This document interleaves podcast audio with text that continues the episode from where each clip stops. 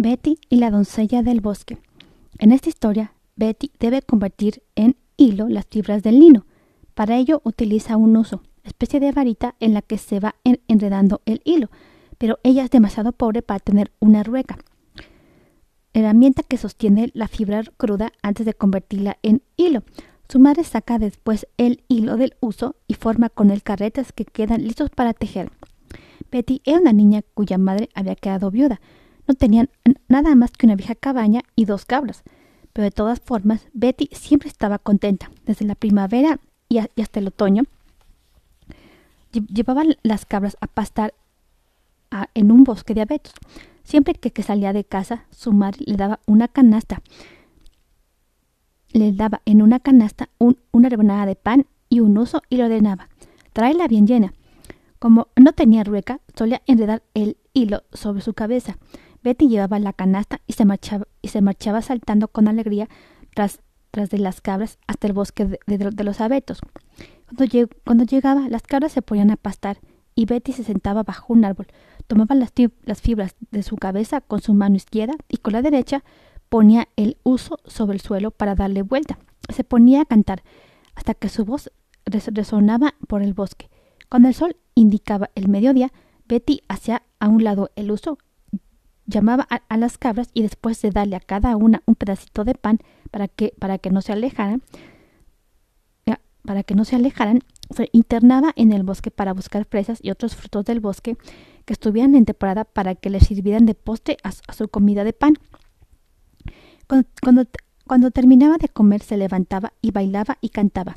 Después de bailar se ponía otra vez a bailar.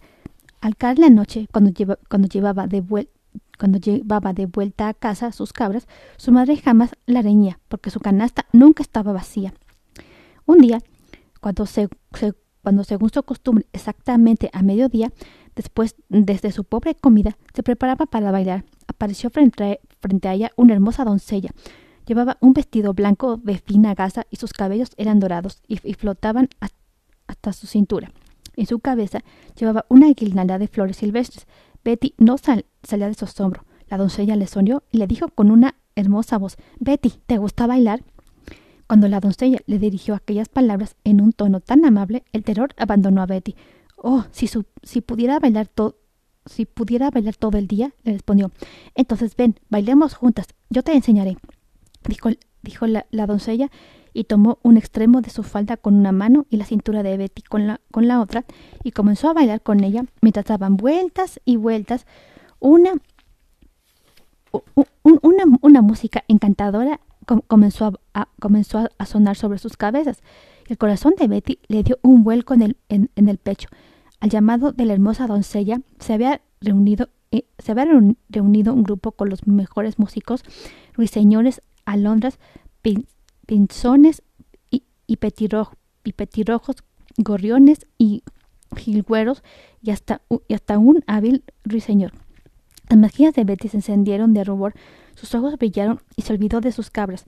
Solo podía contemplar a su pareja que daba vueltas y vueltas delante de ella, con los movimientos más encantadores y tan ligera que el césped no, parecía aplastarse bajo sus delicados pies. Baldeaban del mediodía al anochecer y Betty no, no sentía ni cansancio ni dolor en los pies. Entonces la hermosa dama se detuvo. La música cesó y de la misma forma en que, en que, se, en que se le había aparecido, se marchó. Betty miró a su alrededor. El sol se estaba poniendo de detrás del bosque. De pronto recordó que no había hilado el lino y vio que el uso que estaba en el césped no estaba lleno. Llamó a las cabras y las condujo a su casa. Las cabras, al no escuchar las alegres canciones tras, ellas, se volvieron a, ver, a ver si su pastora en realidad iba tras ellas. Su madre también notó algo, algo raro en ella y le preguntó si estaba enferma, porque no la oía cantar. No, madre querida, no estoy enferma, pero tengo la garganta reseca de tanto cantar y por eso no canto, se excusó Betty y fue a guardar el uso y el, lino que, que no había hilado. Como sabía que su madre no tenía la costumbre de hacer los, los caretes de hilo de inmediato, tenía la intención de recuperar al día siguiente el tiempo perdido. Por eso no, dijo ni, una palabra a su madre acerca de la hermosa doncella. Al día siguiente, Betty, se dirigió con las cabras al mismo bosque de abetos de siempre y, otra vez iba cantoreando con alegría Cuando llegaron las cabras se pusieron a pastar y ella se sentó bajo el árbol y comenzó a hilar lo más rápido que pudo. Cuando el sol indicó que era mediodía, Betty fue a buscar fresas silvestres y después de volver comenzó a comer y a charlar con sus cabras. Ah, mis, mis pequeñas cabras, hoy no, hoy no debo bailar, suspiró. ¿Y por qué no debes? preguntó una agradable, una agradable voz, y la hermosa doncella se encontró de pie frente a ella, como si hubiera caído de las nubes. Discúlpame, hermosa dama. Betty le respondió con modestia.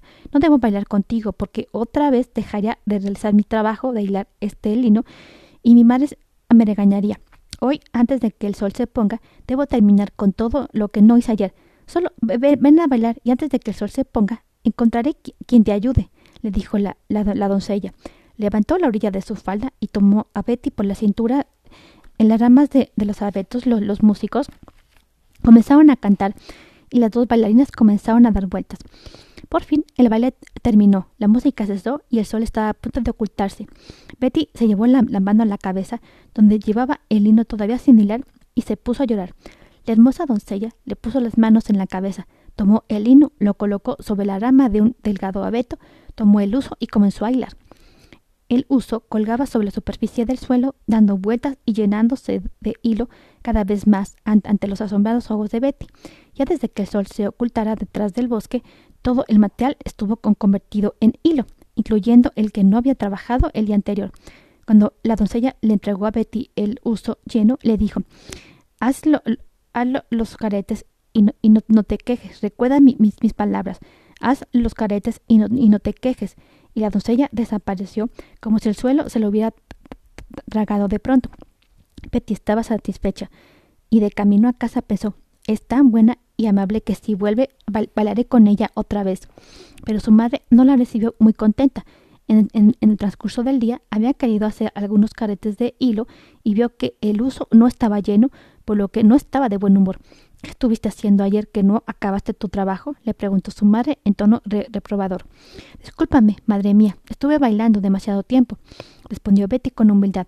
Luego, mostrándole el uso a su madre, añadió pero hoy está más lleno que de costumbre para compensar. Su madre no dijo nada.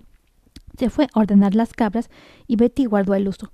Quería contarle a su, a su madre su aventura, pero entonces pensó, no, a menos que vuelva otra vez, y si lo hace, le preguntaré qué clase de persona es y, se lo diré a mi madre. La tercera mañana, como siempre, llevó las cabras al bosque de los abetos. Las cabras comenzaron a pastar. Betty se sentó bajo el árbol y comenzó a bailar y a cantar. El sol indicaba ya el mediodía, así que Betty dejó el uso en el césped y le dio a cada una de las cabras un, trocito de pan y reunió algunas fresas. Se comió su pan y mientras les daban las migajas a los pajaritos dijo Mis pequeñas cabras, hoy bailaré con ustedes. Se puso en pie de un salto, tomó las orillas de su falda y estaba a punto de ver si podía bailar con tanta gracia como la hermosa doncella cuando se encontró de pronto frente a ella. Vamos las dos, juntas, le dijo a Betty, la tomó de la cintura y en ese, y en mismo instante comenzó la música sobre sus cabezas.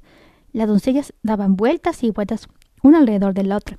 Betty se olvidó del uso y de sus cabras, y no vio nada más que a la hermosa doncella, cuyo cuerpo se doblaba en todas direcciones, como las ramas de un sauce, y no pudo pensar en nada más que la encantadora música, el ritmo de, la cual se movía sus pies como si como si tuvieran voluntad propia. Bailaron desde el mediodía hasta el, anochecer. Entonces la doncella se detuvo y la música cesó. Betty miró a su alrededor. El sol estaba ocultándose detrás del bosque.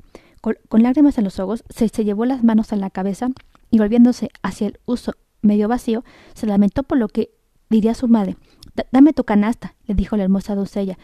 Yo te compensaré por lo, que, por lo que no hiciste hoy. Betty le entregó la canasta y la doncella desapareció un momento. Cuando volvió, le entregó a Betty la canasta con estas palabras No veas ahora lo, que contiene, espera a llegar a tu casa.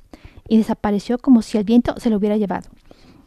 Betty tuvo, miedo de ver lo que había en la canasta de inmediato, pero a la mitad del camino a casa no pudo contenerse. La canasta no pesaba nada, como si estuviera vacía.